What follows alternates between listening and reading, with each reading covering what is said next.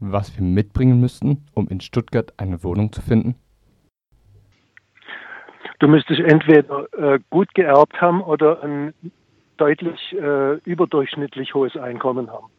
Und trotzdem müsstest, müsstest, du dich wahrscheinlich anstellen in einer langen Schlange von Menschen, die äh, diese Voraussetzungen erfüllen. Das sagt Tom Adler vom Aktionsbündnis Recht auf Wohnen aus Stuttgart. Ja, und dass Mensch vor allem Geld mitbringen muss, viel Geld, das muss Tanja am eigenen Leib erfahren, denn sie ist jetzt auf Wohnungssuche. Im Moment wohnt sie noch in der Forststraße 168 im Stuttgarter Westen. Letztes Jahr wurde das Haus verkauft. Die alte Vermieterin sagte noch den BewohnerInnen, dass sie sich keine Sorgen machen müssen, denn sie hätte das Haus an ein lokales Familienunternehmen verkauft, die Schwäbische Bauwerk GmbH.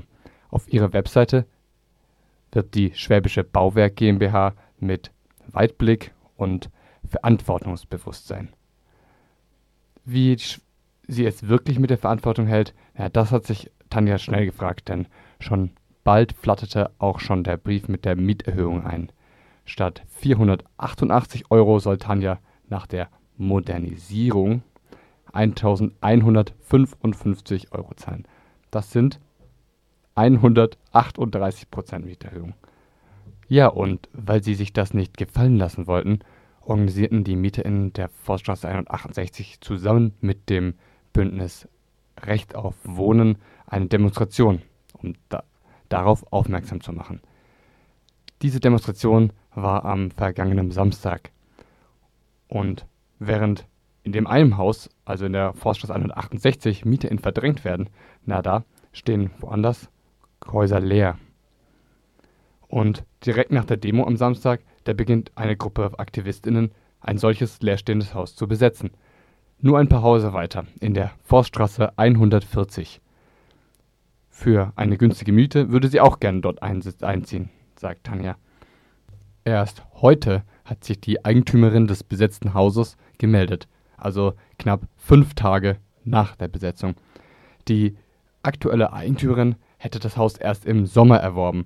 Angeblich wollten sie dort Bezahlraum, Wohnraum schaffen. Ähnlich wie Michael Stock, dem Eigentümer der Klarastraße 17, also das Haus, das letzte Woche in Freiburg besetzt war, sagen auch die Eigentümerin der Forststraße 140 in Stuttgart, dass sie sofort mit den Renovierungsarbeiten beginnen wollten. Die Handwerker wären schon bestellt. Doch die BesetzerInnen wollen trotzdem bleiben. Auch wenn ihnen jetzt Strom und Wasser abgestellt wird, haben sie ihre eigenen Renovierungsmaßnahmen geplant. Am Wochenende wird renoviert. Das steht auf dem öffentlichen Veranstaltungskalender der BesetzerInnen. Die Forststraße 140 ist nicht das einzige leerstehende Haus in Stuttgart. 11.000 sollen es insgesamt sein, nach den Zahlen des Aktionsbündnisses Recht auf Wohnen. Tom Adler, Mitglied des Aktionsbündnisses und des Stadtrats, hat uns dazu mehr gesagt. Nun, der, der, der Leerstand ist zum Teil natürlich auch tatsächlich auf, äh, auf spekulative Motive zurückzuführen. Wenn ein Grundstück äh, innerhalb von einem Jahr äh, seinen Wert deutlich erhöht, egal ob darauf was passiert oder nicht, dann ist es für manche Eigentümer einfach ein Anreiz zu sagen, ähm, machen wir nichts. Also solche Grundstücke und solche Gebäude gibt es, die leer stehen, nur aus dem Grund. Oder Grundstücke, die auch nicht bebaut werden. Die, die Höhe der, der Leerstände ist ja auch umstritten. Äh, die Zahlen, von denen da im Leerstandsmelder gesprochen wird, die 11.000 basieren auf, auf einem äh, auf, auf einer Erhebung des Statistischen Landesamts, die schon ein paar Jahre ist. Und die Verwaltung behauptet immer, der Leerstand sei viel niedriger, er wäre allenfalls in der Größenordnung von 3000 Wohnungen.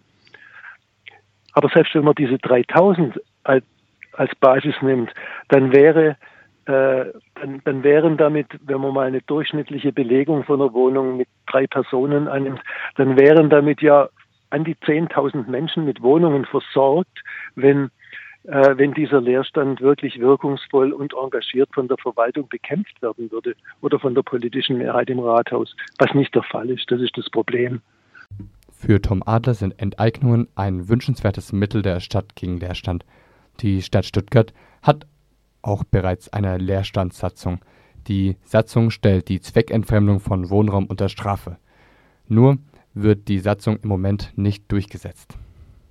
Die äh, Stadtverwaltung argumentiert ja immer so, dass, dass es keinen Sinn habe, irgendwelche Eigentümer, die nicht vermieten, sondern leer stehen lassen wollen, mit solchen äh, Maßnahmen wie aus der Leerstandssatzung zu, zu drängen und oder gar zu drangsalieren, sondern sie wollen nur Berater sein.